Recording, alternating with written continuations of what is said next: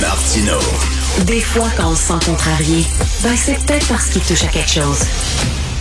Alors, le rôle de Mathieu Bocoté cette semaine sera retenu par Nick Payne, analyste et chroniqueur politique. Salut, Nick. As-tu dit que je tenais le rôle?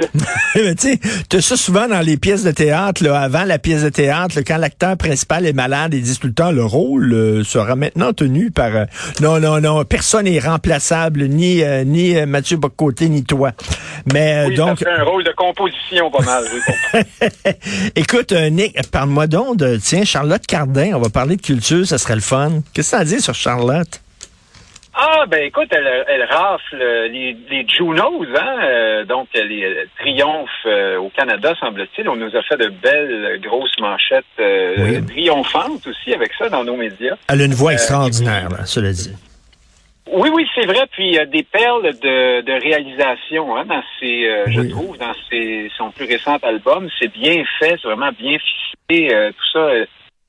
alors là-dessus, non, j'ai pas beaucoup de, euh, de, de critiques à faire. Évidemment, moi, je te dirais que ça, je me transforme un instant, tiens, parlant de rôle de composition euh, en critique euh, artistique Oui. pour moi, ça demeure, à part quelques belles trouvailles, là, ça demeure de la pastiche de, de chansons américaines, l'authenticité en moins. Euh, ça m'intéresse, disons, moyennement. Euh, à cause de ça, je trouve ça. J'aime autant aller chercher le produit original que, que l'imitation, euh, si tu veux, dans ces. Mais il y a un professeur, il y a un professeur euh, qui a écrit une lettre dans la section Faites la différence du Journal de Montréal qui pose une bonne question. Est-ce qu'elle aurait gagné, parce qu'elle a gagné euh, toutes les Juno quasiment, est-ce qu'elle aurait gagné ces prix-là si elle avait chanté en français? Parce qu'elle chantait en anglais. Oui, et il, il se répond à lui-même dans le texte très pudiquement. Il répond Je n'en suis pas certain. Euh, Richard, moi, je suis certain qu'elle n'aurait pas remporté ces prix-là. Euh, c'est bien évident. En fait, des fois, j'ai l'impression que c'est une espèce de prime, une espèce de récompense pour lui qu'on lui donne pour avoir pour s'être si bien attelé à la tâche d'avoir l'air parfaitement euh, canadienne-anglaise ou américaine-anglaise. Hein. C'est l'impression que ça me donne. Mais plus largement que ça, non, évidemment que si elle chantait en français, elle n'aurait pas atteint ce, ce sommet de gloire aux Junos. Il faut, par ailleurs, il faut le dire, pour mettre les choses en perspective, les Junos, dans le monde euh, anglophone, tout le monde s'en fout. Là. Oui. C'est quand même une remise de prix régionale. là. Oui. Il faut dire ça. Je comprends qu'il y a eu quelques manchettes à travers l'Amérique, mais c'est pas le triomphe qu'on imagine ici du Québec. Souvent, vu d'ici là, les nôtres qui s'exportent un peu en anglais, on a l'impression qu'ils sont rendus jusqu'à la planète Mars et que c'est le, le planétaire. C'est notre mentalité, à mon point de vue, de dominer ou de coloniser qui fait ça un peu. On n'est pas les seuls hein, là-dessus dans d'autres pays du monde aussi. Mais, mais, mais tu sais, euh, Nick, euh, euh, ça joue ces deux sens, les deux solitudes. Tu dis, euh, Charlotte Cardin, elle aurait pas été vraiment reconnue comme une chanteuse canadienne si elle avait été en français. Mais euh, as-tu déjà vu, toi, à la disque, un hommage à Leonard Cohen? Qui demeurait à Montréal, qui était un Québécois. Je suis désolé, il a vécu toute sa vie ici. Il est enterré au cimetière juif euh, euh, sur le Mont-Royal. Euh, c'est un Québécois. Jamais la disque rendu hommage à Leonard Cohen. Pourquoi? Il chante en anglais? Oui, t'as as raison, mais là, c'est particulier. Il y a un problème. Là, la disque est vraiment vouée à... C'est un peu comme la, la fa- fameuse histoire du Festival de la chanson. Granby, là, puis de Samian. est vouée à la chanson francophone. C'est difficile de faire de la place à tout le monde. Bon, bref. Mais euh, plus, plus largement, je pourrais retourner ton exemple dans l'autre sens, Richard. Largement au Québec, euh, Leonard Cohen, euh, comme de très nombreux artistes canadiens, anglais, sont très aimés, très connus et reconnus. C'est le moins qu'on puisse dire pour Cohen. C'est une idole pour plusieurs. Euh, Il y a deux, il y a deux murales hein, de Leonard Cohen à Montréal, là, deux grosses murales sur des sur des bâtiments. Là. Non, non, écoute, on l'aime d'amour et on Oui. le connaît très bien.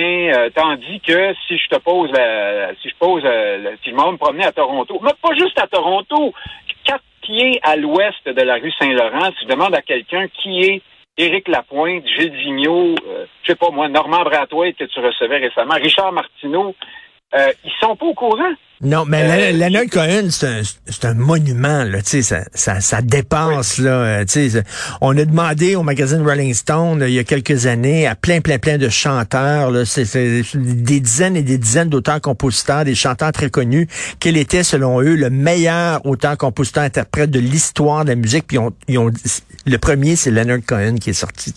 C'est énorme. Là. Ah oui, oui. Ah oui, non, absolument. Puis il y a quelque chose de, de, de montréalais chez lui, euh, de, de, de, tout à fait québécois. Euh, c'est un homme qui comprenait aussi, qui connaissait bien le Québec français. Mais je, je réitère, euh, mm, Richard, mm, que mm. le fameux concept des deux solitudes qui vient de Hugh McLellan, là, un roman de 1945 qui, qui est intitulé comme ça. À mon point de vue, c'est un concept dont on abuse parce qu'en fait, il a, je trouve qu'il a été fait pour euh, travestir un peu la réalité canadienne et faire porter le blâme de nos problèmes sur les deux communautés en présence, alors qu'en fait, à mon point de vue, il y a une solitude. De, notre hmm. côté de la frontière québécoise, on connaît quand même globalement bien la culture anglophone et hmm. canadienne. On est anglophile, on aime, on, on est baigné dans la musique anglaise, par exemple, mais aussi le, cinéma américain, les romans, on lit des, on suit les médias américains. De l'autre côté euh, de, de l'Outaouais, excuse-moi, mais c'est et même au Québec, dans les milieux anglophones, la méconnaissance profonde de notre culture là ici. Ben, t'as raison. Hein. On écoutait au Québec les Crash Test Dummies, on écoutait Blue Radio, euh, on écoutait ben les Bare Naked Ladies. Euh, on les connaissait ces bandes-là canadiens. Absolument. Sans nommer évidemment, je sais pas moi, les Brian Adams de ce monde. Ben oui. Mais on, on connaît aussi un peu les milieux journalistiques les, médias. Euh, le, Non, je, trouve qu'il n'y a pas de commune mesure. Mmh, tu as raison. Euh, une, ignorance et l'autre. En fait, je trouve que d'ici, on est plutôt bien euh, renseigné, exceptionnellement bien renseigné, même sur la culture de ce qui est au fond un autre pays. Hein. Oui, tout à fait. non, non, tu as tout à fait raison. Les, une solitude qu'on devrait dire, effectivement. Jason Kenney, la pandémie a eu raison de lui.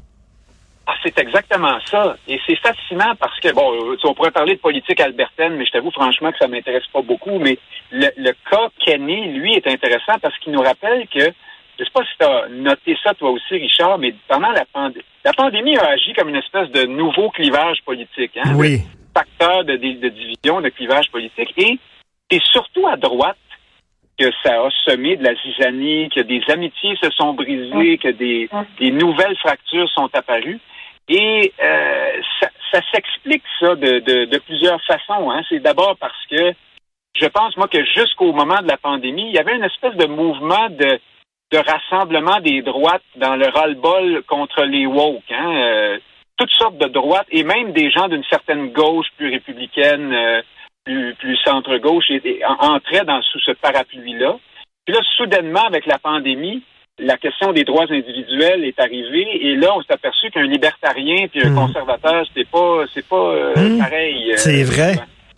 Il y a ce problème-là. Il y a, il y a, alors je viens de le dire, la question des libertés individuelles qui est très chère à la droite.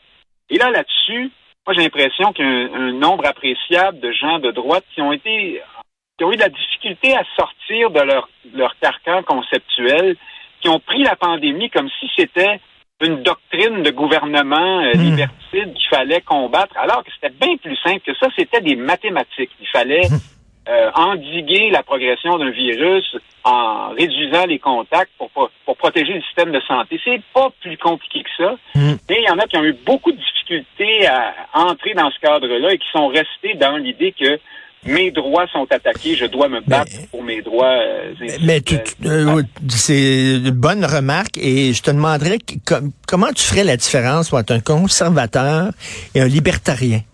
Qu'est-ce qui est oh, Mon Dieu, on aurait besoin d'une heure, euh, puis je ne prétends pas être spécialiste de ces concepts-là, mais on voit bien que ah, le conservateur, en fait, c'est deux mondes très différents. Le conservateur est attaché à la, à la tradition, cherche à protéger les acquis, s'inquiète devant les, euh, le, le, côté révolutionnaire de certaines nouveautés et mm. tout ça, tandis que le libertarien est porté d'abord et avant tout sur la liberté et les droits individuels, ses droits, mes droits, j'ai le droit. Je ne veux pas faire de caricature, c'est un courant qui est nécessaire, qui est légitime aussi, là. Euh, mais c'est pas la même chose, à mon point de vue. Chez le conservateur ou chez une droite qui n'est pas libertarienne, il y a la notion aussi de, de devoir, la mm, notion de mm. responsabilité, on a l'impression que c'était pas du tout à l'ordre du jour. Et c'est vrai, et, respect des institutions chez les conservateurs. Ah ben oui, tout à, tout à fait. Alors le fameux, la fameuse adhésion ou non au convoi des camionneurs, là, là-dessus aurait été un clivage majeur. Ça aurait eu la raison de de Renault Tool, d'ailleurs. Hein, c'est vrai. Cette histoire-là. Non, non, c'est vrai. On, oui. Non, ben non, vas-y, vas-y. Non, non, mais on a tendance à les mettre dans le même sac, le libertarien conservateur. C'est pas la même chose et tu le distingues très bien, là.